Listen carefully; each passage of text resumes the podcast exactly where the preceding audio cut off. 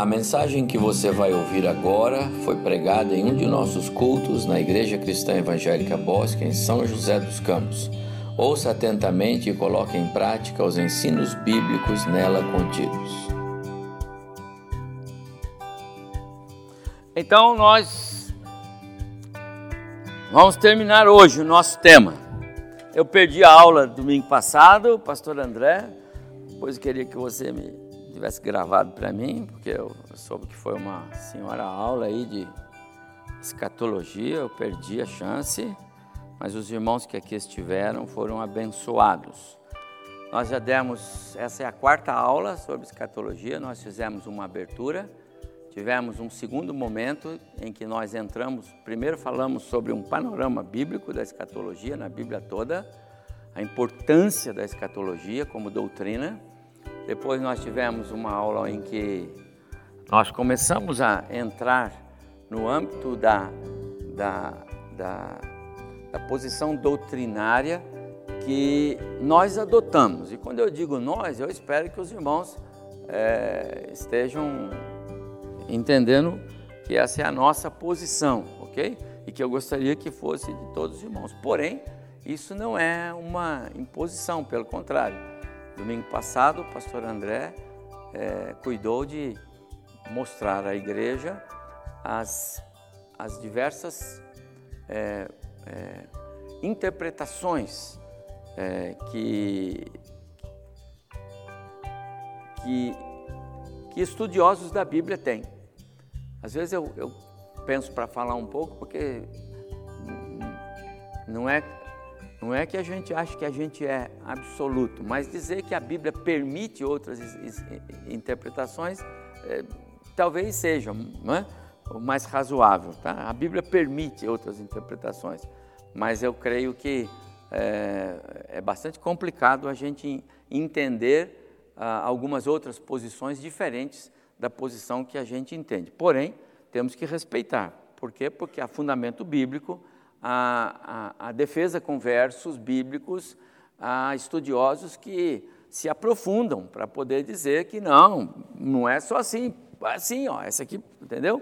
Eu creio que o pastor André, na exposição que fez, mostrou exatamente essa linha para os irmãos, tá certo? Mas eu fiz uma observação lá no começo. Eu disse assim: quem é, quem pensa que pode entender sobre escatologia olhando para o Novo Testamento, vai se frustrar. Por quê? Porque o Novo Testamento, ele não fornece as bases para alguém entender sobre escatologia. E hoje eu quero mostrar isso para os irmãos de maneira mais detalhada, ok? Hoje eu quero mostrar de maneira mais detalhada para os irmãos que não é possível entender escatologia olhando para as páginas do Novo Testamento somente. Nós precisamos olhar para o Antigo Testamento, a antiga aliança.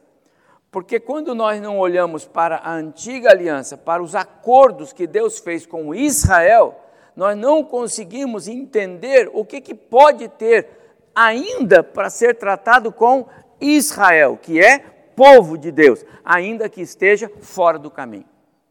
Se não houver arrependimento e se não houver conversão a Cristo, não há céu para Israel. Consegue entender isso? Porque Israel hoje, ele ainda, o Israel de Deus do passado, não muitos judeus que já se converteram a Cristo e, portanto, são cristãos. Não há um segundo caminho, não há uma segunda porta, não há uma segunda chance de ser salvo. A chance é reconhecer Cristo como Salvador, reconhecer o Messias como o Cristo já vindo. Sem esse reconhecimento, sem, sem a visão correta do Messias, não há uma porta aberta no céu. Essa é a ideia bíblica, firme. Portanto, em algum momento da história, Deus ainda vai levar Israel, o Israel do Antigo Testamento, a esse arrependimento e reconhecimento.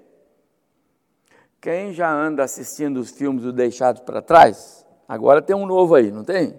Já viram o novo? É desse ano, né? Eu vi esses dias aí. Então, quem, se você olhar lá, você consegue ver isso com mais clareza. Muito embora lá tenha uma, uma, uma, uma, uma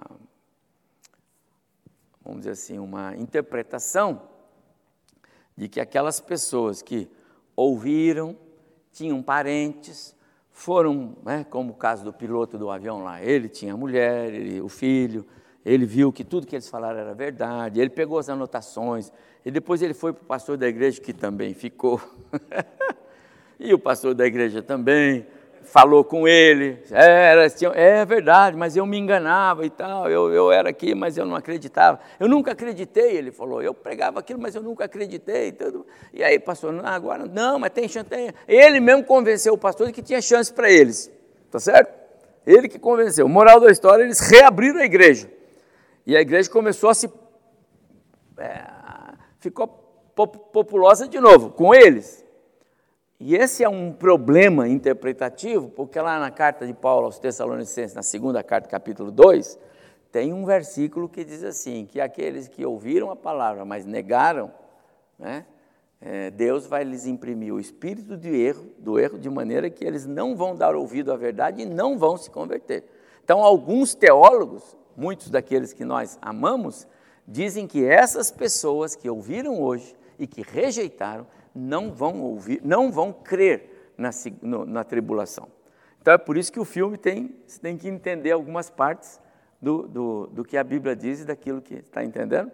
Ou seja, na tribulação, segundo essa linha de interpretação de Paulo aos Tessalonicenses, segunda carta, capítulo 2, só serão salvos na tribulação aqueles que nunca ouviram o Evangelho agora. Essa é uma outra linha de interpretação. Mas tudo isso para dizer o seguinte: não adianta ficar só lendo o novo, porque então o que, que vai ter na tribulação? Oh, na tribulação vai ter Deus tratando com o seu povo. Mas quando isso está dizendo no Novo Testamento? Não diz, é no Velho. É na profecia das 70 semanas de Daniel, que são, é, é, que são versos claríssimos a respeito desse projeto de Deus de tratar com o seu povo. Bom, nós já falamos sobre o texto de 1 Tessalonicenses, que é muito usado para nós entendermos a questão que importa para nós, igreja. Porque o que importa para nós, igreja? Entender escatologia. Por quê? Porque implica na maneira como a gente vive. Claro, falei isso aqui várias vezes. O trabalho que eu tenho lá na biblioteca da nosso CEPTEVAP, feito em 1997, ele diz exatamente isso, tá certo? que a maneira como nós entendemos escatologia impacta a maneira como nós vivemos hoje, com os nossos compromissos, com a, a nossa integridade diante de Deus, a, o nosso, o no, a nossa vigilância constante, tá certo? A nossa vida é, é, de retidão e o nosso compromisso com a semeadura da palavra. Essas coisas impactam a partir do momento que você entende escatologia, ok? Tudo isso também, irmão, sem esquecer, desde, desde fevereiro até agora, o que nós temos feito, particularmente nos cultos da manhã, é estudado doutrinas. As doutrinas são fundamentais para a vida do crente. Por quê? Porque quando a gente não conhece doutrina, a gente escorrega um pouco na interpretação dos assuntos bíblicos. Mas quando eu sei, por exemplo, que salvação não é simplesmente Deus chegar e dizer assim: senhor Claré está salvo. Não é assim. No projeto de Deus, na, no plano divino, aconteceu uma série de etapas ali com o Claré que Deus fez passar tudo assim, ó, num repente, num momento para ele. Mas houve cada uma dessas etapas. Houve a pré-ordenação dele para ser salvo, houve a pré-determinação dele para ser salvo, tudo lá atrás na eternidade de Deus. Houve o chamado, houve a escolha, houve a justificação, houve a obra da redenção para garantir isso. É, várias, houve a, a, a, santificação, que não é o estado, mas é o, o, o, o ato de dizer está separado do pecado para Deus. Isso é a doutrina da santificação. três cultos da manhã eu falei sobre isso.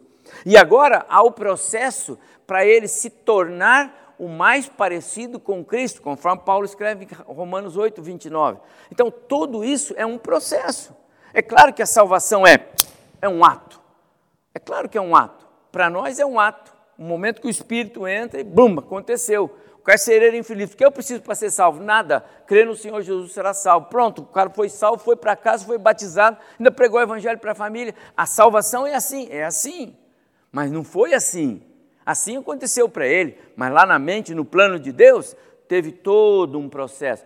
Todas aquelas doutrinas que a gente estudou, cada uma delas ligadas a um contexto de um processo jurídico, onde Deus coloca o indivíduo no, no banco dos réus como condenado, é, é, é, sentenciado à morte, morte eterna, separação de Deus, e quando termina o processo, ele está totalmente isento não deve mais nada, agora é membro da família de Deus, por quê? Porque ele foi adotado na família de Deus.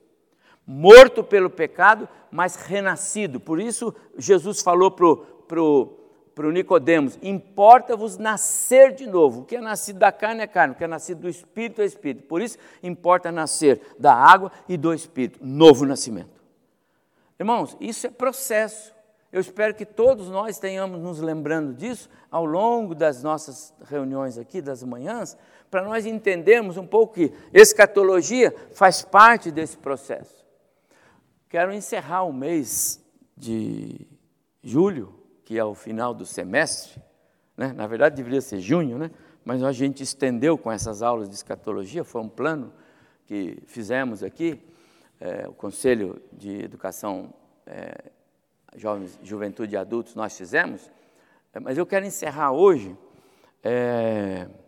falando com os irmãos à noite sobre a, a, a, a, passagem de Paulo, quando ele escreve para os cristãos em Filipos, no, quando ele diz que uh, o que ele quer é que Deus ilumine a mente deles, para que eles entendam a, a preciosidade do, do, do chamado deles, que é a vocação deles, tá certo? Que eles foram chamados separados, que eles foram, é, é, que Deus fez isso imprimindo neles o poder que Ele pôs em Cristo quando Cristo ressuscitou, porque isso para mim vai fechar todo esse contexto de doutrinas que nós vimos. Porque o que Deus quer para nós não é que a gente tenha compromisso de vir na igreja no domingo, na quarta-feira. Não. O que Deus quer para nós é que a gente tenha uma visão clara de tudo aquilo que a Escritura revela e que muitas vezes a Escritura é para nós igual o manual, manual do automóvel. Não vou perguntar quantos de vocês já leram o manual do automóvel inteiro. Nenhum de vocês leu, eu quero crer, não é? Mas algumas páginas, pelo menos, algumas páginas, mas muito pouco. Às vezes a Bíblia é assim. Mas a Bíblia é o nosso manual de regra e fé e prática, deveria ser. A gente deveria ler e estudar a Bíblia e conhecer as doutrinas. É por isso que essa igreja se preocupou em ter um contexto doutrinário aqui. Bom, tudo isso para dizer que escatologia está dentro desse contexto, ok? Então, nós já vimos o texto de 1 e 2 Tessalonicenses, e eu já falei sobre Mateus 24 também, esses dois versos, quando o próprio Jesus mostra a diferença entre o que é o arrebatamento e o que é a vinda e a manifestação de Cristo. Então, quando nós falamos biblicamente sobre a vinda, a segunda vinda de Cristo, nós temos que entender que alguns vão pensar a segunda vinda de Cristo como sendo o arrebatamento. Mas a segunda vinda de Cristo, a palavra diz é vinda de Cristo, é a vinda visível de Cristo na terra, todo olho verá como o relâmpago que sai do Oriente. Essa é a segunda vinda de Cristo na terra. Quando isso acontecer, onde está a igreja? A igreja já está com Cristo porque foi arrebatada há mais de sete anos. Mais que eu digo é porque tem os sete anos, mais um intervalinho e tal, ok? Então, esse é o contexto, esses foram os três textos que a gente leu. Agora nós estamos em Daniel. Então eu queria que você abrisse sua Bíblia em Daniel e eu vou pular para o nosso gráfico, tá bom? Daniel, capítulo 9.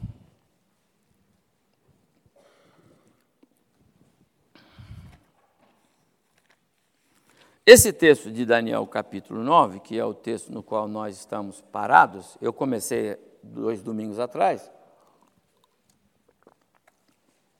E eu queria concluir hoje com os irmãos, espero que a gente chegue lá. Então, é, vou pegar aqui uma caneta aqui de novo. Aqui. Então, nós, nós estamos aqui, tá certo? É, é, perdão, nós como igreja estamos aqui, ok? Essa é a igreja, ok? A era da igreja. Por que, que a barrinha desce aqui? Eu já disse, vou repetir, né? Porque infelizmente a igreja, ela não está é, crescendo do ponto de vista da sua, é, é, da sua santidade, da sua espiritualidade. Né? Não é verdade isso. A igreja hoje ela sofre muito com as concessões, com as permissões, com a visão errada de seus líderes. Então, quando você fala em cristianismo hoje, ah, é, é, é, um, é um contexto bastante delicado você apontar para como se isso tivesse de fato tendo alguma alguma evolução, tá bom? Então isso só para os... por isso que a igreja hoje ela não está numa crescente. Ainda que a gente possa, ah, mas os evangélicos agora já são 45 milhões, antes era 10%, agora é, mas dentro desses 45 Jesus vai dizer assim, poucos escolhidos. Ah, mas eu pregava. Ah, mas não conheço você. Ah, mas eu ia igreja, eu cantava no coral, estou com certificado de batismo aqui. Não conheço você. No Deixados para Trás, até ah, tem uma história da menina que chega lá, né? Poxa, mas eu, assim, Jesus olha para ela e fala, não. Mas não é bem assim. Não vai ter essa chance de chegar diante de Jesus e ouvir o não, né? Porque o não já vai ser. A gente vai ver isso alguma coisa hoje. Bom, então, irmãos, a história para nós, é, como igreja, aqui é a cruz de Cristo, tá certo? Ah, Daniel, então, ele estava lá, ainda na Babilônia, né, no, é, contabilizando aí a, a, a questão do, é, do cativeiro. Né? E ele leu o profeta Jeremias, e Jeremias escreveu que eram 70 anos, os anos do cativeiro. Aí Daniel leu isso, e quando ele leu, e a Bíblia diz que ele estudava e não simplesmente lia, o Espírito revelou para ele que aqueles 70 anos estavam se cumprindo lá. Mas Daniel, ele já está bem no final do cativeiro. O cativeiro começou em 605. É? Daniel está aqui bem perto do final do cativeiro, 540, alguma coisa, 538. Ele entende que aquilo está chegando no final. Então, esse é o start que Daniel recebe para escrever, porque foi o Espírito que falou para ele, com relação ao fim do cativeiro. E aí, Daniel faz, por revelação do Espírito, que é o que nós vamos ver aqui agora no capítulo 9, a partir do verso 20, porque eu, já li o começo com os irmãos, né?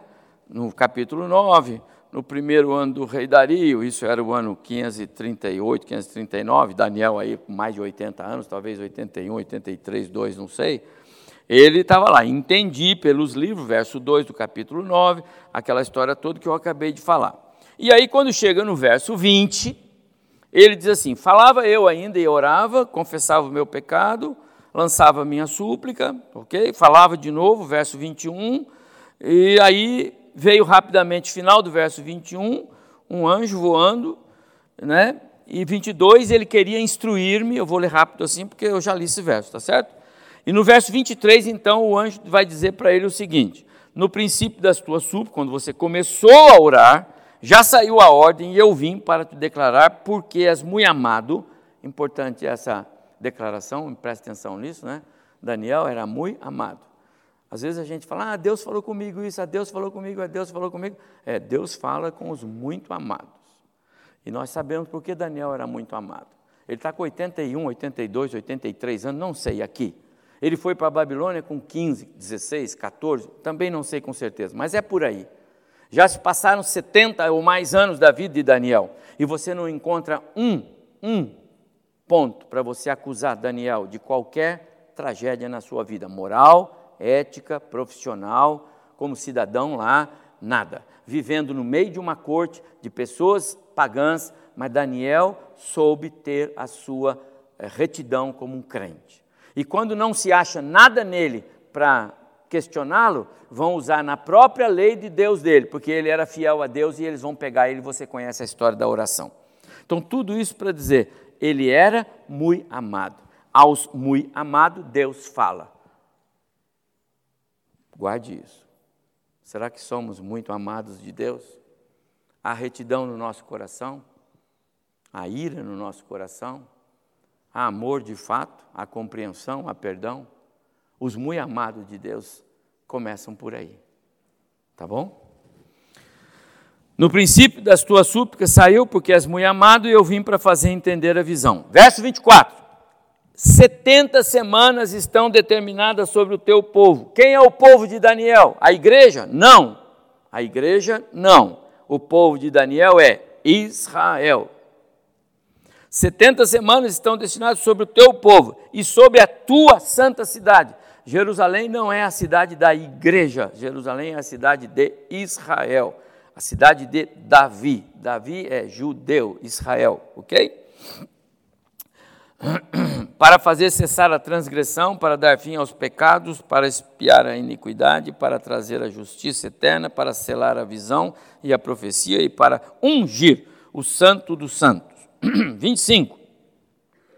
Bom, isso tudo é o, é o conteúdo da, da profecia. 25. Então, preste atenção, Daniel, olha só, você precisa entender isso.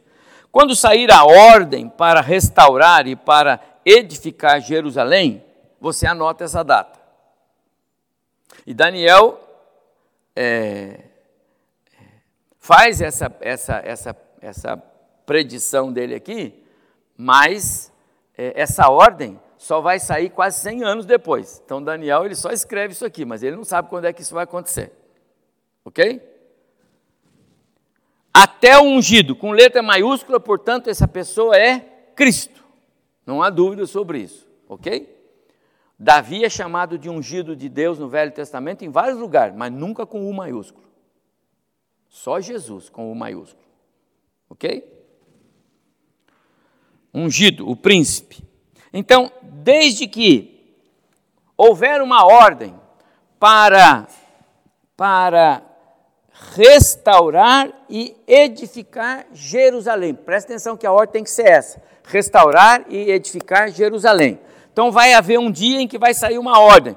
Pode ir restaurar e edificar Jerusalém, que está com as, os muros caídos, os portões queimados, o povo em sofrimento, porque os, as raposas entram, os bandidos comem. Pode ir lá, meu servo, é quem é esse homem que foi a restaurar Jerusalém com um grupo de pessoas? Quem é esse homem?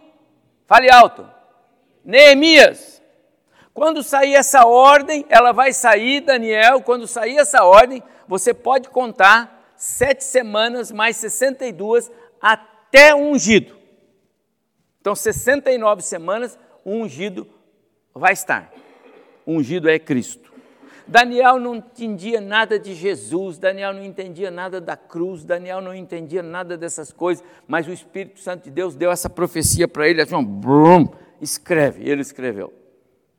Exatamente o que ele escreveu. Alguns podiam dizer assim, Daniel é meio maluco, ele é meio louco, porque.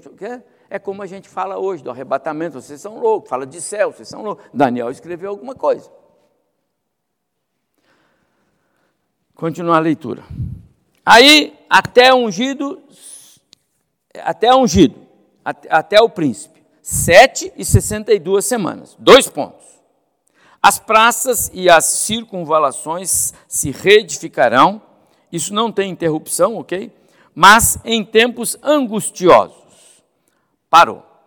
Depois dessas 62 semanas, ora, são 69, porque falou 7 mais 62. Então nós já estamos na 69 agora, 69. Então depois de 69, não 62 só, não esquece que já foram 7, mais 62, o, o Daniel está na ordem cronológica. 7, 62, agora parou. Depois das 62 semanas, o ungido será morto. O ungido é Cristo. Então Daniel viu Cristo na cruz. Daniel viu Cristo na cruz. Ele só não sabia que era cruz, mas era o Cristo na cruz que nós conhecemos. Ok? É, pode anotar aí na sua Bíblia. E já não estará. Depois de 40 dias da ressurreição de Jesus, Jesus morre na sexta, foi crucificado e morto na sexta, ressuscita no, no domingo, está entre os, os, os, cristãos por 40 dias, e daí entra Atos capítulo 1, e os, os discípulos olhando lá e tal, daqui a pouco Jesus vai sendo levado daquele jeito, corpo, corpo, não o corpo que ele tinha, né? mas agora é, é o corpo eterno. É o corpo eterno. Jesus está com o corpo glorificado. Que corpo é esse? O corpo que eu e você vamos ter por ocasião da ressurreição. Aí Jesus é levado às alturas e os discípulos olhando e o anjo diz para eles: oh, não se preocupe não, do jeito que vocês estão vendo ele subir, ele vai voltar. Lá em João 14, Jesus diz na oração dele: é, Não se turbe o vosso coração, crede em Deus, crede também em mim. Na casa de meu pai há muitas moradas. Se não fosse assim, eu vou teria dito, pois vou preparar-vos lugar para que onde eu estou, estejais vós também. Certo? Então é essa a ideia. Agora aqui, o que está acontecendo aqui? Aqui está acontecendo que é, Daniel está vendo o, o, o, o povo recebendo a ordem para restaurar Jerusalém, um período de angústia vai acontecer, o Cristo vai vir, o Messias vai vir e será morto e já não estará. Então, pronto, foi levado à ascensão de Cristo. Acabou. O que é que acontece desde que Jesus foi levado para as alturas? O que nós estamos vivendo. O que é que nós estamos vivendo hoje? Vamos continuar lendo o verso? 26. E o povo de um príncipe que há de vir. Esse príncipe é o próprio Satanás, P minúsculo. Destruirá a cidade e o santuário, e o seu fim será num dilúvio, e até o fim haverá guerra, desolações são determinadas. Ponto. O que, que é essa segunda parte? Bem no meio, né, o versículo 26 divide-se em duas partes. Então, bem no meio dessa segunda parte, é todo o período da igreja. Ó, irmãos, esse período todo aqui dessa linha que desce no gráfico aqui, ó, que eu estou passando a bolinha ali, ó, aqui, esse período, esse período, todo esse período está compreendido aqui, ó e o povo de um príncipe que há de vir destruirá a cidade e o santuário, e o seu fim será num dilúvio, até o fim haverá guerra desolações. Certo? Esse é o momento que nós vivemos. Esse é o momento que nós vivemos. Vamos ver a visão de Daniel. Eu estou na visão de Daniel, mas ele não viu igreja.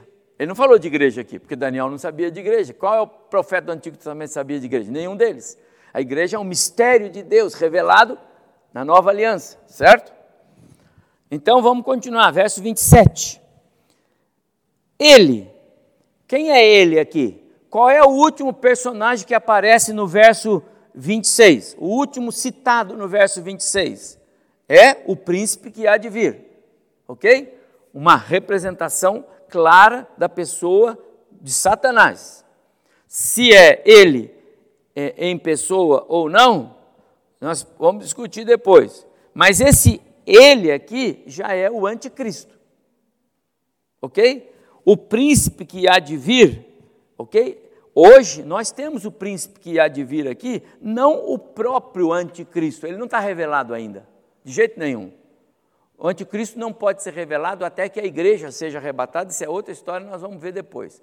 Mas aqui é claro que esse aqui, esse que vai fazer uma firme aliança com muitos, é o anticristo. Agora, quem ele representa? Satanás. Então, tanto faz, se nós estamos falando do próprio diabo, da besta, do falso profeta, do anticristo, o do, o do dragão, essas pessoas são a encarnação do maligno, do mal a pessoa de Satanás. Agora, Daniel não dá essa pista para nós aqui de quem que ele está falando, mas nós sabemos, é, é, é uma representação de Satanás. Então, quando Jesus é levado ao céu, o domínio nessa terra não é, é, não é do cristianismo, não é do Cristo ressurreto, não é do Deus Criador. O Deus Criador é o controlador de todas as coisas todas as coisas, não é verdade? O diabo, ele é submisso ao Senhor. O diabo falou: Posso destruir o seu servo Jó? Você pode destruir tudo que ele tem, agora na vida dele você não põe a mão. Você está ouvindo, Satanás? O diabo abaixou a cabeça e falou: Sim, senhor. Por quê? Porque Deus está no controle. Agora, Deus entregou o mundo à sua própria destruição. É só ler Romanos capítulo 1, que muitos não gostam de ler, mas é verdade. O pecado, Deus encerrou tudo sobre o pecado. O mundo está sob o pecado. Por quê? Porque o Adão e Eva deram as costas para Deus, 100% da população da terra. Então Deus encerrou tudo sobre o pecado e agora Ele, Deus, está fazendo a igreja de Jesus com as pessoas que Ele determinou na, na, na sua a, a eternidade passada. A igreja de Cristo é assim. Ok? Então, na verdade, Daniel, ele não enxerga com clareza o que está acontecendo agora para dizer para nós. Ele só diz assim: olha, chegou um momento em que o ungido foi morto e já não está. A ascensão de Cristo nós lemos em Atos capítulo 1. Aí o povo de um príncipe que há de vir. O que que Paulo escreve lá aos Efésios, no capítulo 1? Estavam mortos nos seus delitos e pecados, segundo o príncipe deste século, o príncipe deste mundo, que não é assim que é? Então, quem é o príncipe deste mundo? É Satanás. É o que, é o que, Davi, é o que Daniel escreveu aqui. Esse é o príncipe. Esse é Satanás, que está hoje li, livremente agindo. Mas Deus vai pôr um fim nisso? Claro que vai. Por isso que a escatologia está aqui. Ok? Aí, esse príncipe, ele vai fazer uma aliança com muitos por uma semana. Quantas semanas foram as profecias de Daniel? 70 semanas estão determinadas sobre, sobre você e sobre sua santa cidade. Você é Israel, sua santa cidade é Jerusalém. Duas, mais 62, até o príncipe ser morto e já não estará. Falta uma. Ele não falou mais sobre essa uma até não ser agora. Então entra a era da igreja e ficou uma semana para trás. Agora vai se cumprir a semana. Ele fará uma aliança com muitos por uma semana. Opa, que semana é essa? É a que está faltando lá, para completar 70. Ok? Ele fará aliança com muitos por uma semana.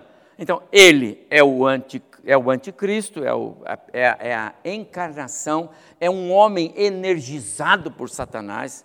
Alguns dizem que é alguém lá da Turquia, um, é um islâmico lá da Turquia. Outros dizem que é alguém que vai sair da, da América. Outros dizem que vai sair do catolicismo romano, outros, ah, sei lá, diz para pode dizer à vontade. Não tem essa pista na Bíblia. Então, é especulação. Não é ruim ficar estudando, mas não vale a pena também, porque nós nem vamos ver essa figura, tá certo? Não vamos ver essa figura. Os salvos não verão essa figura. Ele não será manifestado enquanto a igreja está aqui. Isso é uma promessa bíblica. Bom, aí ele fará uma aliança com muitos por uma semana. Muitos são judeus que vão ter na sua companhia no filme Deixados para Trás, que segue a linha pré-milenista, pré-tribulacionista, futurista, como nós seguimos, eles têm a figura do líder judeu na cúpula que toma as decisões. Por quê? Porque os judeus vão ter uma resposta para ajudar essa história toda. Então, os judeus são chamados. E, na verdade, quem vai assinar esse pacto, não importa se, se o anticristo vai assinar esse pacto com com as sete nações, com 40 nações. O que Daniel está dizendo é que ele vai assinar esse pacto com o próprio Israel. A própria nação de Israel vai assinar um acordo com o anticristo. É o que ele está dizendo aqui. Esse muitos é Israel em particular. Só que na metade da semana, e aí já entra o nosso gráfico ali, ó. Estou avançando aqui para a gente entender. Então, esse é o, é o tempo em que o anticristo vai reinar, mas na metade da semana ele rompe o pacto e vamos ler Daniel. Ele rompe o pacto na metade da semana e fará cessar o sacrifício, a oferta de manjares, e aí sobre as asas das abominações virá o assolador, até que a destruição que está determinada se derrame sobre ele. Então, o que Daniel está. É, é, é, é, a profecia de Daniel, então diz assim: que haverá um período que é a, a, a septuagésima semana, que está aqui, ok? A período da tribulação, que será dividido em duas partes. A primeira parte terá um paz. Aqui nessa primeira parte, é, é, é, no, no outro gráfico que eu tenho, vai aparecer as testemunhas, as 144 mil que vão ser lançadas, as duas testemunhas que vão morrer no meio, e, e a, a, haverá ressurreição. Aqui, ó, aqui primeiro a ressurreição da igreja, tá certo? E para para estar com Cristo lá, tá vendo? As bodas, etc. Não é? e, e aqui então, segunda parte, aí eu estou só em Daniel. Aí aqui, ó, Daniel falando do segunda metade da tribulação, três anos e meio. Ali é que o anticristo então vai impor, aquele negócio da marca da besta, esse negócio todo, que aí o pessoal já vai, vai bastante nisso aí, mas a gente não precisa ir nisso tudo agora. Bom, a profecia de Daniel termina aqui. Então, primeiro, irmãos, se não compreendemos o que está escrito aqui em Daniel, nós já não existe, já não existe para nós conversar sobre tribulação. Porque o fundamento do período de tribulação é Daniel capítulo 9. Onde está a descrição do período da tribulação? Apocalipse de 4 a 19, a 18. Lá está a descrição. Qual é a diferença de tribulação e o que a igreja passou no primeiro século? Que muita gente diz assim: ah, no primeiro século os, os, os líderes, os discípulos sofreram amargamente, eles foram isso, eles foram aquilo, foram aquilo outro. Aquilo era as autoridades do império, aquilo eram os pagãos pressionando, cortando a cabeça dos apóstolos, aquilo eram os homens.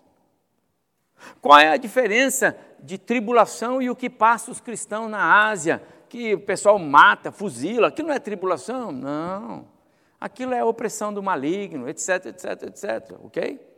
Então o que é tribulação? É quando Deus julgar a nação, quando Deus julgar a terra, quando Deus desferir julgamentos, a abertura dos selos, das trombetas e das taças, que vai acontecer nesse período, com a terra secando mar, secando rios, com as tragédias acontecendo de, de ordem da natureza, não um terremoto que acontece aqui, uma pedaço, não, não, não. Então, a tribulação é um negócio terrível. No final da tribulação, metade da população da terra já não existe mais. Aliás, no fim da tribulação, só vão sobrar na face da terra, vivos, aqueles que aceitarem, receberem a graça da salvação durante a tribulação e estiverem aptos para entrar no período milenar. Só entrará pessoas salvas em Cristo. A terra não terá um sequer pagão, não terá um sequer que não seja salvo em Jesus. Você consegue entender quantas pessoas vão ter aqui na terra no final da tribulação? Nós não vivemos período de tribulação. Não tem nada a ver. É para entender isso? Muito bem. Então, irmãos, termina aqui a exposição de Daniel capítulo 9. Então, a base está aqui. Ok? Agora, vamos entender um pouco. Eu vou ver se o tempo permite, mas eu acho que sim. Então, aqui nós temos que eu fui mostrando para os irmãos. Então, o que, que acontece? Então, o que, que acontece é que nós temos ah, aquele período aqui de trás, ali eu consigo ver. Então, tem um período ali de trás que é a, a profecia de Daniel, a morte do ungido, ok? Exatamente conforme descrito nos evangelhos, Mateus, Marcos, Lucas e João. Lembrando que os quatro fazem parte de uma narrativa da antiga aliança, ok? Os quatro evangelhos estão narrando a antiga aliança, ok? É, Gálatas 4, vindo à plenitude dos tempos, Deus enviou o seu Filho, então é o nascimento de Cristo, está um pouquinho antes da cruz, ok? João 3,16 e Miqueias 5,2 são textos que mostram que o Cristo anunciado lá no Antigo Testamento era o Cristo que nasceria e que viria conforme o amor de Deus por todos nós, tá certo? Mas ele vem e vai para a cruz ele tem o ministério dele, conforme vemos nos livros, no, nos quatro evangelhos, mas depois ele é levado ao céu. Olha lá, ascensão de Cristo, Atos, ok? Depois da ascensão nós temos o que? Pentecostes, Atos capítulo 2. E aqui é a descida do Espírito Santo e abre então agora o período da igreja. Tá bom? Nós estamos nesse meio aí. Mas supondo que o arrebatamento acontecesse exatamente agora, antes de terminarmos a nossa aula, então nós teríamos aí então a, que considerar o que Paulo escreveu em 1 Tessalonicenses 4, 1 Coríntios 15 e Apocalipse 4. O que, que nós temos nesses três passagens? Tessalonicenses, Paulo escrevendo aqueles irmãos, porque ele pregou o evangelho, e disse que os salvos teriam vida eterna, etc e tal, mas estava morrendo gente na igreja. Paulo, os que estão morrendo vão perder as alegrias da, da, do arrebatamento, vão perder as alegrias do reino. Como é que é essa história aí? Paulo disse: não, não se preocupe. Não, não quero que sejam ignorantes com respeito aos que dormem, aos que morreram. E aí ele vai narrando, certo? E lá pelo verso é, é, é, 13, não, lá pelo verso 16, 15, 16 até o 18, ele narra exatamente o que vai acontecer. É? Ao ressoar da última trombeta, os mortos em Cristo ressuscitarão primeiro, depois nós, os vivos, seremos transformados e todos com, para o encontro com o Senhor nos ares. Consolai-vos uns aos outros com essas palavras. Quando ele escreve em Coríntios, 1 Coríntios 15, mesma coisa. No abrir e fechar, perdão, no, no, no Coríntios 15 ele fala assim: no momento num átomo, num abrir e fechar de olhos, ok? A trombeta soará, os mortos em Cristo ressuscitarão, é a mesma coisa, ele vai dar a ideia do quê? Do corpo glorificado que agora os crentes vão ter. Então a mesma narrativa de Tessalonicenses aparece em 1 Coríntios. E quando nós lemos Apocalipse 4, nós temos o Apocalipse bem estruturado, né? Então os primeiros versos de João, é, é o primeiro capítulo de João lá, é uma, a visão que ele tem, depois, os, os, os capítulos 2 até 3 são as igrejas, as sete igrejas, tá certo? As sete igrejas, que é a igreja como elas são até hoje, igrejas frias, igrejas mornas, igrejas quentes, igrejas assim, igrejas que abandonaram o primeiro amor, aqueles irmãos que já não, não têm mais vontade de ir, aquela, aquela coisa toda, certo? Então, a igreja. Mas aí, uma hora, essa, essa, a igreja vai passar. A igreja é o parênteses que Deus abriu entre o quê? Entre a 69 e a 70 semana. Nós vivemos o período da igreja. Parou na 69 semana, quando o, o Daniel viu que o Messias, o ungido, subiu. Parou. Aí ele diz: o príncipe que vir fará um acordo. Nós estamos vivendo esse acordo. Aí ele diz: depois desse acordo, agora sim, depois desse acordo, o que vai acontecer? Aí o Cristo vai aplicar o seu, o seu, é, o seu governo. Okay? Depois do acordo e depois da tribulação. Ele vai aplicar o governo, que é o milênio. Mas tem esse período da tribulação aqui. Antes desse período da tribulação, é o que nós vamos ver acontecer ali. Então, o João vê a era da igreja. Aí, quando chega no capítulo 4, Jesus diz para o João o seguinte: João, Apocalipse 4, 1. João, sobe para cá e eu te mostrarei o que vai acontecer depois dessas coisas. Que coisas? A era da igreja. Então a era da igreja vai acabar? Vai acabar. Quando? Quando Cristo arrebatar os cristãos que estão aqui hoje. E depois, na tribulação, não vai ter igreja? A noiva de Cristo não mais. Vamos ter templos? Vamos ter templos. Vamos ter gente pregando o cristianismo? Vamos ter gente pregando. Vamos ter conversões? Vamos ter conversões. Quando você lê Apocalipse, o, o, João pergunta: e esses quem são? Milhares, milhões que vêm aí e tal. Aí o anjo responde para ele: esses que vêm lavaram as suas vestes no sangue do cordeiro e chegam da grande tribulação para participar das, bodas, das bodas do cordeiro.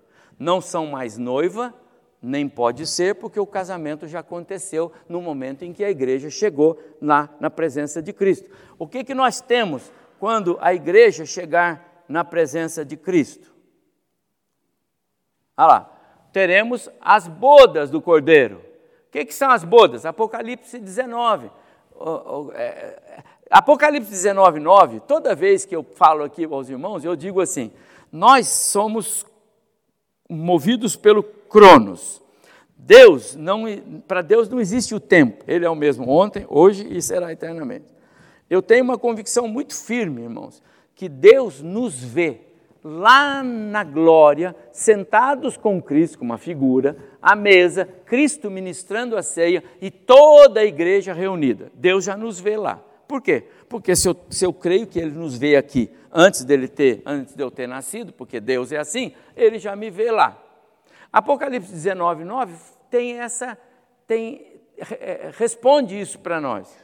Porque essa cerimônia das bodas, onde nós estaremos na presença de Cristo enquanto a terra passa pela tribulação, onde as coroas, olha lá, os galardões, o tribunal de Cristo, 2 Coríntios 5,10, 1 Coríntios 3,10, o que, que tem nessas passagens? Aquele texto que vocês conhecem, quando então é, chegar na presença de Cristo, vão ver se a obra sua era de palha, feno, papel, madeira, pedra preciosa, ouro, o que, que é? Mas está falando de quem? Está falando de crentes. Ah, então quem tem a obra de palha está fora do céu? Não, é que queimou.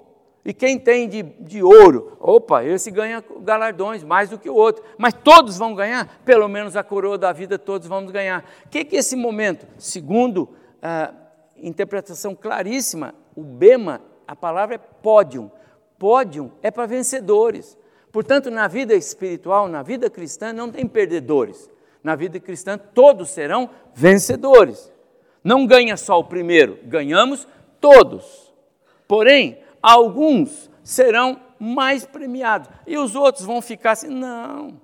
Aquele irmão que dedicou a vida dele, evangelista, é, um irmão com coração perdoador, que esse irmão, ele tem, Deus tem uma visão para ele, ou você acha que tanto faz? Você é salvo, mas é ruim para caramba, você é duro na queda, seu coração é duro, você pisa na bola, você maquina o mal, mas você é salvo. Você acha que você vai ter as mesmas regalias lá no céu do que um irmão santo e puro, que é evangelista, que luta pelo evangelho? Acha que é a mesma coisa? Não vai ser, não. Porque Deus é justo, Deus não trata as pessoas todas como elas são. Eu já cansei de falar aqui, Deus trata cada um de nós pelo nosso nome. Vai ler o livro de, de Neemias, quando o povo vai voltando, né? Voltou um grupo com fulano, voltou outro grupo com fulano, voltou outro grupo. Né? Você já viu lá como é que é? 3.427 pessoas no primeiro grupo, 1.252 pessoas no segundo grupo, 732 pessoas no outro grupo, 437 pessoas no outro grupo, 4.327 pessoas. Por que isso, irmão? Porque Deus é Deus de pessoas. Cada um é um. Não é assim, voltou um grupão de mais ou menos 5 mil. Não. Deus é Deus de pessoas. E essa indicação lá da, da, da, dessa numerologia, numerologia toda, eu tenho convicção disso é para indicar isso. Gosto dessa linha de. Tudo isso para dizer o seguinte, irmãos: Deus nos trata individualmente. E lá no tribunal de Cristo teremos galardões. Enquanto na terra as coisas estão, o pau está comendo aqui, porque a tribulação, agora sim, quer ver? Deixa eu ver se aqui eu tenho.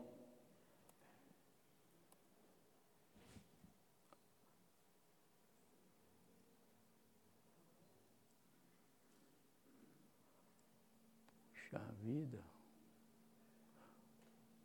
Ah, está ali. Ó.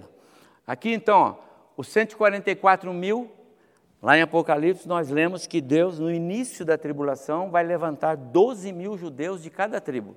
Está lá. Nós somos literalistas dentro da literalidade permitida na Escritura. Isso não quer dizer que tudo que está escrito, se a literalidade não ofende, se a literalidade não, não causa nenhum desconforto do ponto de vista, isso não é impossível, isso não é isso. Então tem uma figura aqui.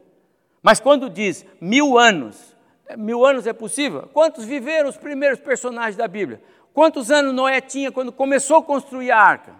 450 anos. No ano 600 da vida de Noé, Deus fez parar a chuva. Oh, espera um pouco. Noé viveu 600, o, o Matusalém aí, né, alguns aqui parece que já são quase Matusalém aqui na igreja, também quase mil anos. Ora, então vai viver mil anos? Mas claro que vai. Naquele tempo havia pecado no coração desses homens. Noé tinha pecado, dançou, ficou nu lá na, na, na, tenda dele. Os outros homens eram pecadores. E assim mesmo viveram. Por que, que não agora, uma vez que Deus vai retirar o pecado, não poderão viver mais? Por que, que é impossível ter mil anos? Por que, que é impossível Cristo descer na terra e governar essa terra com a igreja ao lado como sua noiva? Está entendendo? Então, essas posições são literais, não há problema quanto a isso, nenhuma dificuldade. Nós podemos viver assim e entender isso, ok? Então, teremos os 144 que vão pregar o evangelho na tribulação. Teremos as duas testemunhas que vão também e que serão mortas aqui quando o anticristo, então, é, quando o anticristo então disser, ó, agora acabou o tempo da, da, da mamata, tá? Liberdade. Agora é, adoração ao a besta aqui, ao, entendeu? Vai ser assim. Mas vocês não vão ver isso porque não vão estar lá. Eu espero fortemente. Muito bem. Então, ah, aí a profecia de Daniel, ela, ela, ela, ela considera esse período aqui, tá bom? Esse período a profecia considera. Ao final desse período, então, a igreja desce, segunda vinda de Cristo, agora sim, ó, Mateus 24 e Mateus 25. O que, que tem Mateus 24 e 25? Jesus falando com os seus discípulos e dizendo para eles o que estava determinado para eles. Lá em Mateus 24 e 25, é, é, Jesus está falando claramente com relação a esse período tribulacional. Porque é, lá aparece claramente a menção do que é esperado. Do que é esperado. Por quê? Quando a igreja for arrebatada, então pode sim considerar, você já sabe agora o dia da ira do Senhor. O dia final da ira do Senhor. Ok? Porque enquanto a igreja não é arrebatada, ninguém sabe nada do que vai acontecer. Pode ser o melhor teólogo, pode ser o que morreu e voltou. Tem um caboclo que morreu e voltou e disse: Eu já sei das coisas. Pode ser, ele não sabe. Jesus disse: Daquele dia e hora, só o Pai sabe. Então ele não contou para ninguém. Então o arrebatamento vai ser, pá, uma hora qualquer, quando a gente não esperar, o arrebatamento virá. Pronto. Agora, quando vier, aí você sabe. Precisa de um pedacinho de dias para o pacto ser estabelecido com o anticristo. 30, 45 dias, precisa. Começa sete anos, claramente definidos. Eu não tenho tempo para a gente, nem é minha especialidade, né? Mas é, quando a gente fala desses, é, desses 70 anos, que seria é, semanas de sete, portanto, sete vezes sete daria 49, então 490 anos, que traduzido em dias dá lá 173.880 dias, que o querido pastor Edson Naves trabalha bem na, na, na, na no livro dele, e que aquele outro que eu amo muito, que eu já falei para vocês, o Israel Bior, que eu tenho a apostila dele, lá ele tem esses cálculos, também a mesma coisa, esses dias batem certinho. Aliás, eu faltou mostrar para os irmãos, mas eu falei, né? Daniel, é, Neemias capítulo 2. Eu acho que vale a pena, apesar do tempo, não vai dar para fazer tudo, mas abre lá para mim, Neemias capítulo 2, só para você entender ah, esse ponto. Eu acho que é importante. Abre lá, Neemias 2, Neemias 2.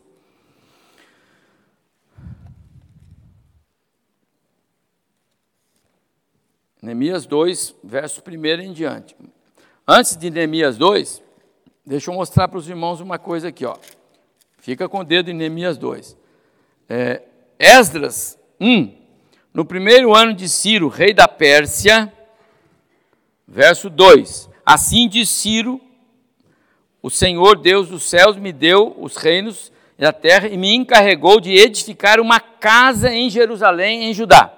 Então, a ordem de Ciro, em 539, é para edificar uma casa, um templo.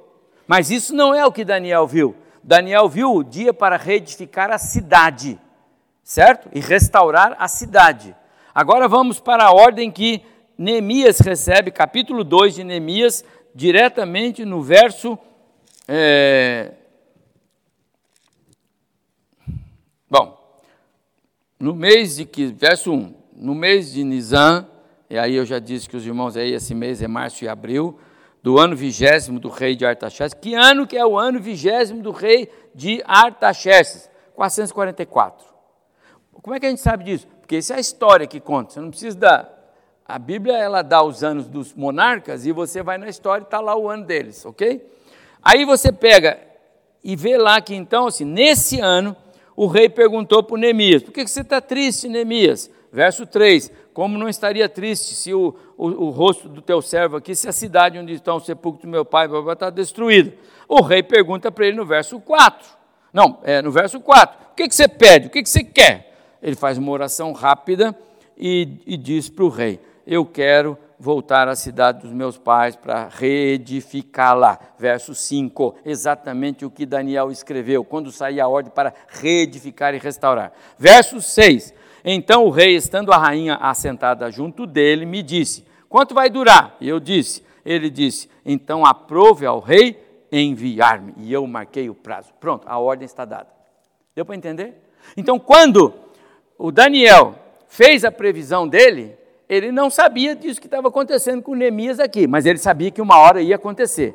exatamente o que Deus falou para Daniel lá, aconteceu aqui. Esse dia era o ano 444, conforme eu mostrei. Pronto, começou a contar o quê? Os 490 anos. De que forma? Primeiro, uma parte de 69 semanas. Que essa primeira parte dá uma quantidade de dias aí que não vou me atrever a falar aqui porque eu estou. Mas é, aí, aí interrompe. E aí vai faltar só o quê? Só mais uma semana, mais uma quantidade de dias ao longo de, de sete anos. Somando esses dois dias, é, 173.880 dias é, e mais os sete anos. Certinho o que. Então, os numerólogos, e eu não sou esses numerólogos, por isso eu já me entrego logo, eles fazem essa contagem de dias certinho. E sabe quando esse contagem de dias termina, irmãos? No dia em que Cristo entrou montado num jumento, cria de jumenta, lá em Jerusalém, e o povo aclamava: Bendito, Osana o que vem em nome do Senhor. Ali é, termina os 490. É, não, termina os, os 6 mais 62 semanas. Ali termina certinho. Ou seja, a entrada triunfal de Cristo em Jerusalém é claríssima, mostrada por Daniel em dias. Ok? Depois, o intervalo da igreja, aí não tem, porque aí Jesus disse: aquele dia e hora só o Pai sabe. Qual é esse dia aqui, ó? Arrebatamento. Esse dia não tem prazo. Esse aqui não tem prazo. Esse aí está atento, porque esse aí é no momento, num piscar de olhos, ok? Aí, esse outro aqui, esse outro tem prazo, porque vai passar sete anos. Então a volta, e aí é quando Jesus diz: estarão dois num lugar, um será tomado, o outro será deixado. Está, não volte para pegar suas coisas. Não faça isso. Por quê? Porque agora é a hora. É a hora da vingança do Senhor. É a batalha do Armagedon acontece aqui, está lá em Apocalipse capítulo 16. É essa daqui, ok? É nesse momento que a terra vai ser preparada para o milênio, ok? Vai ser preparada para o milênio. E o Satanás vai ser preso antes da instalação do novo céu e nova terra. Então, esse período aqui ó, é futuro. E nós, a igreja, nós estaremos com Cristo viremos com Cristo no final da tribulação para o período do julgamento das nações, Mateus 24 e 25, e abertura do reino milenar. Que no final, porque Satanás vai ser preso durante o reino mil, mil anos, e vai haver pecado, então o homem é responsável por isso. É, aí sim, aí entra Apocalipse 20. Apocalipse 20 é, aparece lá o grande trono branco. Quem é o juiz? Jesus. E aí os mortos darão, os mares darão os mortos, o, o, o, o além darão, darão os mortos, o que morreu queimado vai aparecer, tudo vai aparecer onde? Para nós vermos? Não, na presença de Cristo. E aí Cristo vai dar a sentença. Apocalipse 20, finalzinho, do, do, do, do, versículo 14 e 15. Então foi, foram abertos livros. Perdão, foi aberto o livro. Mas esses todos são ímpios, então o nome deles não está no livro. Que livro? O livro da vida. Como o nome deles não está no livro, livro da vida, está lá em Apocalipse 20, verso 11, 12, 13, 14 e 15. Como o nome deles não está no livro da vida, então abre-se livros. Essa é a figura para mostrar o quê? Para ver as obras e eles serão julgados conforme as suas obras e lançados no lago de fogo, juntamente com a besta, o falso profeta etc., para a morte eterna. Esse é, esse é o fim desse, desse período. Para quê? Para que abre novo céu e nova terra. Então, o fim do mundo acontece no arrebatamento? Não. Acontece no fim do arrebatamento? Não. No fim do milênio, criar-se-á a visão do novo céu e da nova terra. Pastor, é aqui mesmo, é no céu, é aonde? Aí não vamos discutir isso. Mas essa é a ideia. O que, que tem aqui embaixo, irmão, nessas linhas aqui, ó? Primeiro, quando eu digo aqui, ó, que aqui arrebatamento, todas as indicações é que arrebatamento de salvos em Jesus é lógico, porque as bodas é de Cristo com a sua igreja. Lembra que João sempre se identificava como amigo do noivo e não, no, não a noiva? Porque João era crente do Antigo Testamento, João Batista. Por quê? Porque ele morreu antes da descida do Espírito Santo, ele desceu antes que a igreja fosse inaugurada. Então ele, Daniel, Abraão, Moisés e todos os crentes são povo de Deus. A igreja de, de Cristo são os salvos depois da descida do Espírito. Então, aqui, o arrebatamento da igreja. E os crentes do Antigo Testamento? Vamos lá terminar. Daniel, vira a página, último capítulo, por favor, 12. Eu só vou ler esse, nós vamos terminar, viu? Não vou. Cinco minutos e nós terminamos. Daniel 12. Daniel 12. Verso 8. Daniel 12, 8. Então, meu senhor, qual será o fim dessas coisas? Até quando, né? Ele respondeu: Vai, Daniel, porque essas palavras estão encerradas e seladas até o fim do, até o tempo do fim. Muitos serão purificados, embranquecidos e provados, mas os perversos procederão perversamente. Nenhum deles entenderá, mas os sábios entenderão. Isso é importante isso aqui. Não vai mudar o cenário até o fim desse século.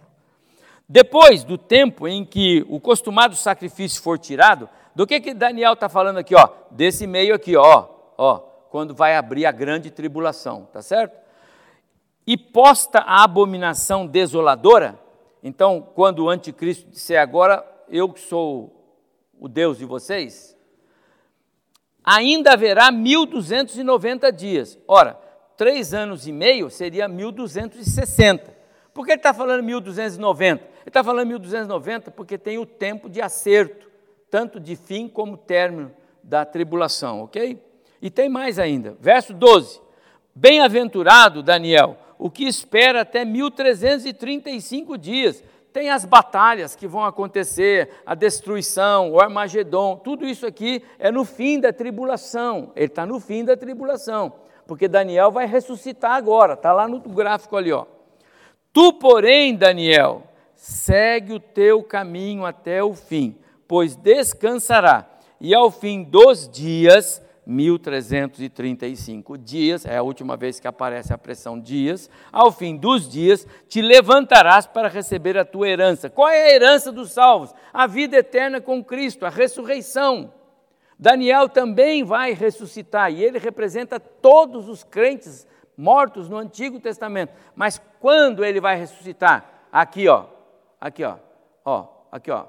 Crentes do Antigo Testamento, essa linha. Ressurreição, aqui, ó, ó salvos, junto da tribulação. Então, quem são os salvos da tribulação? Aquele que João diz lá, né? Quem são esses? Lavaram suas vestes no sangue do Cordeiro, vem da grande tribulação. Um batalhão de gente. Quem mais são os outros? Os crentes que vêm do Antigo Testamento. Por que, que eles se juntam com os crentes que morreram, com os salvos que vêm da tribulação? Porque também os crentes, que, os, os, os irmãos que vão crer em Cristo na tribulação, não são mais igreja. Por quê? Porque a igreja já foi antes. Então a igreja já foi antes, aconteceu.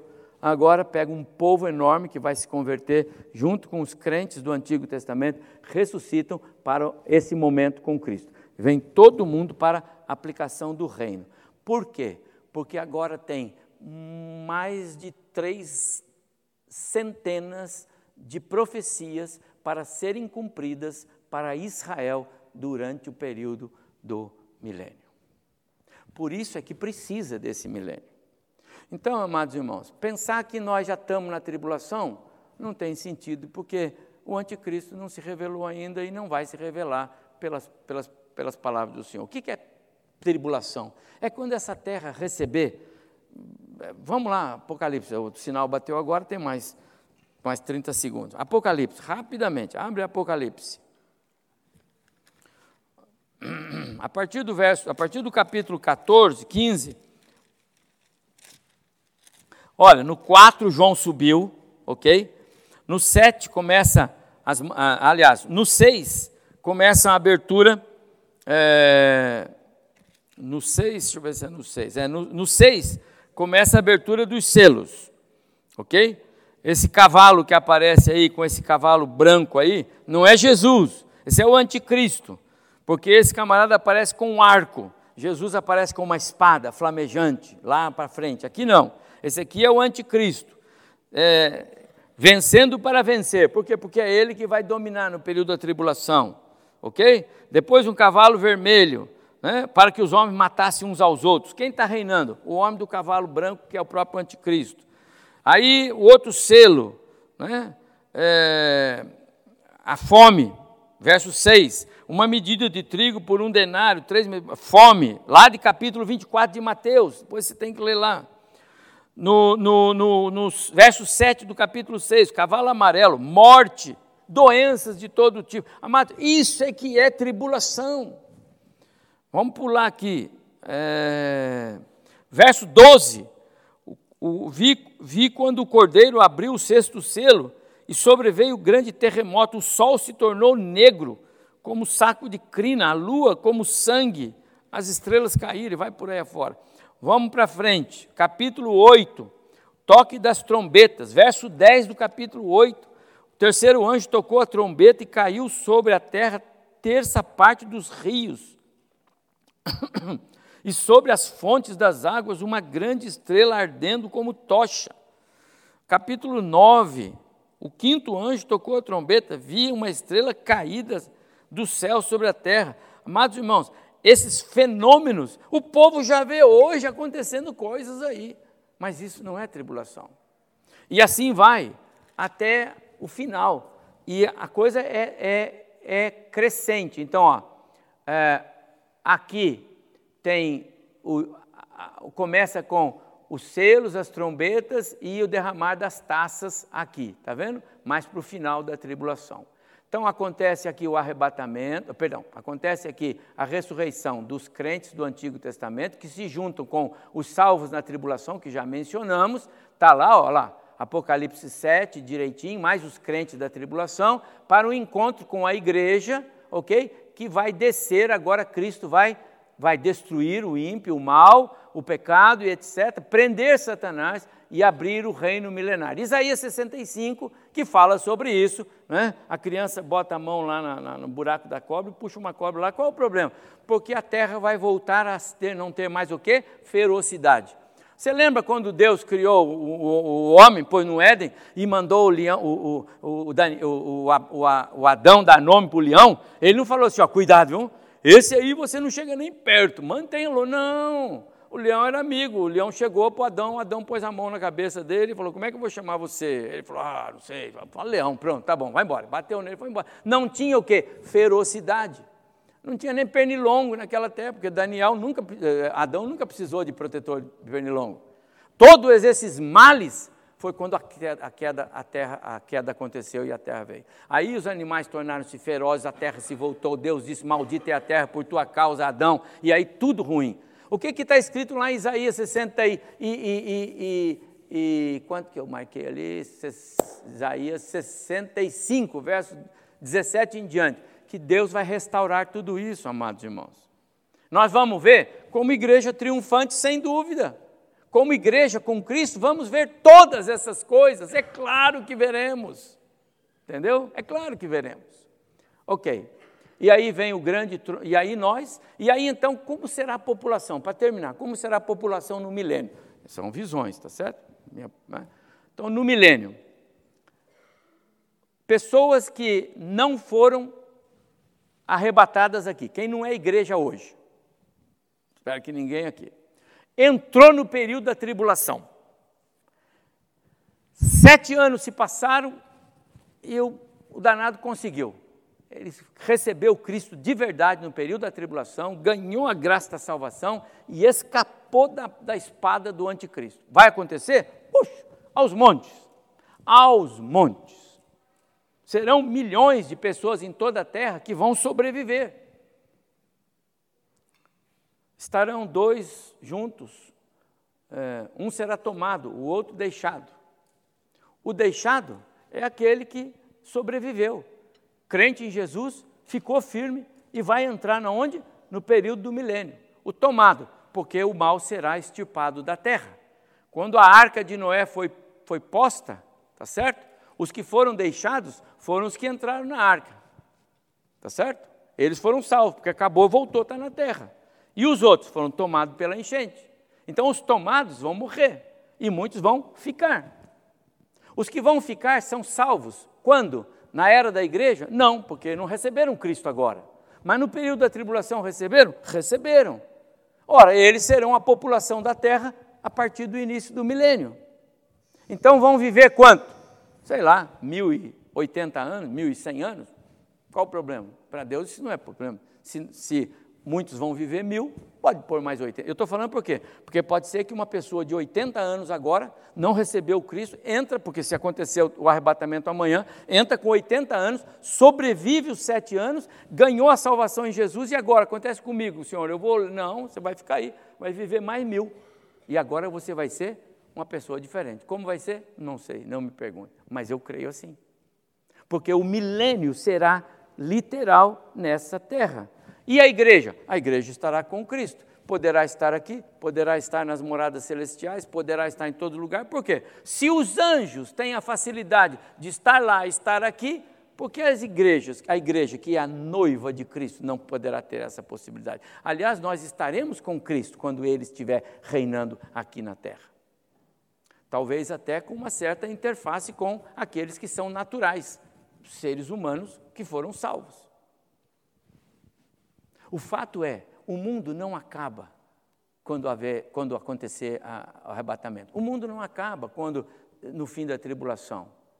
Nós temos ainda um milênio para viver. Até onde as revelações bíblicas nos permitem olhar, irmãos, nós temos ainda um milênio para viver.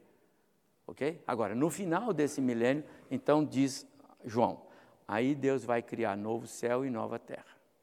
As coisas antigas já eram, aí a gente precisa saber. Irmãos, eu espero, de verdade, que a gente tenha. Ah, e lá no final, então, essa última linha de baixo, ok? Os ímpios, que só ressuscitam aqui. Então, ímpios, não tem lugar para ímpio ressuscitar em nenhum lugar na Bíblia. Por isso também que aqui no milênio, ó, não tem lugar para ressurreição, para salvação aqui, ó. Aqui todos serão salvos, ok? Então não tem lugar para morte aqui, ó. Por quê? Porque todos viverão. Porque não tem mais na Bíblia lugar para ressurreição de salvos. A última ideia de ressurreição de salvos é no início do milênio. Durante o milênio não pode morrer ninguém. Se morrer, não é salvo. Entendeu? Ah, morreu meu filho. Então ele não era salvo. Porque não tem lugar para ressurreição de salvo no fim do milênio. Mas tem lugar para ressurreição de ímpio. Por isso que os ímpios, mortos em todo o tempo na Bíblia, só vão ressuscitar aqui. Apocalipse 20, verso 11 em diante.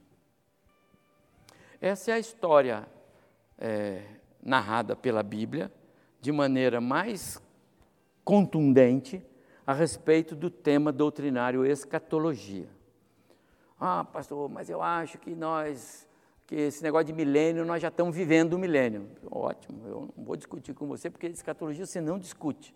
Mas quer ouvir a minha ideia? É essa. Pastor, eu acho que nós já estamos na tribulação. Senhor, você não sabe o que é a tribulação, mas tudo bem. Por quê? Porque não vai perder a salvação porque crê que já está na tribulação. Não vai perder a salvação porque crê que o milênio é, não é literal, que ele é espiritual, que nós já vivemos. Não vai perder a salvação, por se é que é salvo. Ok? Agora, a, a Bíblia, se você começa lá no Antigo Testamento e vai até Apocalipse, você encontra lugar na sua mente para você entender essa linha do tempo que é mais ou menos projetada nesse gráfico. Como nós já tivemos aqui na aula passada com o pastor André uma boa visão de todas as outras posições, tá certo, pastor? Já deu, a gente já tem isso. Então eu estou entendendo que isso para nós é um momento bom da gente dizer, ó, estamos conversados sobre escatologia. Agora, isso não quer dizer que os irmãos não possam eventualmente nos questionar e a gente voltar a falar sobre o assunto.